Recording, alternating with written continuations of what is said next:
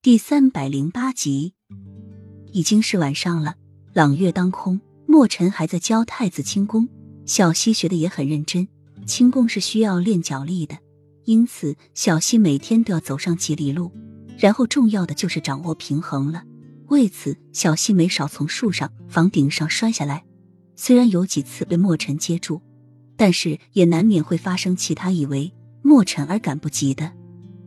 这次小溪摇摇晃晃的飞上了假山上，却没有站稳，眼看就要摔倒了池塘下去了。墨尘这边离太子很远，赶过去，太子也早已在河中了。幸好洛英带回了一个柳荣，柳荣离假山很近，轻功也很不错，一下就抱住小溪的身子落到了地上。洛英悬着的心也放了下来。这么晚了，还是不要练了，刚才多危险。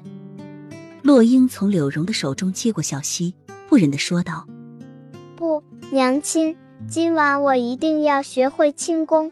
等娘亲那天要离开皇宫了，我就好带着娘亲离开皇宫了。”小溪的眼眸中附着坚定，转过头看着柳荣：“娘亲，她是谁？她的轻功也很不错呢。”回太子的话，属下柳荣。是太子的贴身侍卫。柳荣立即跪下身说：“是啊，柳荣本来是禁军，后来被娘亲从皇上那边要了拉过来，给你做贴身侍卫。”洛英听到小溪的话，心口一阵酸涩。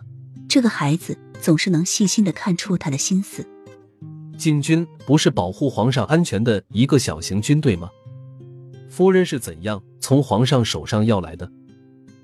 墨尘似乎很讶异，别告诉我说，他就是你带回来的那个染了梅毒的人。慕容锦不知从何处走进来，看着柳荣的眼色带着不善。他染的不是梅毒，而是腰缠火龙。你不知道就不要乱说，这样很容易把一个人诋毁的。洛英为柳荣抱不平，不知道为什么他一见到慕容锦就想和他吵架。刚认识他的时候。他一直认为他是一个比较强势的人样子，看上去很像正人君子，稍微带了点邪恶。但是现在他才知道，那个全部都是表面。和他认识久了，不仅觉得他很欠抽，而且还很喜欢幸灾乐祸、占人便宜、设表表准准的小人。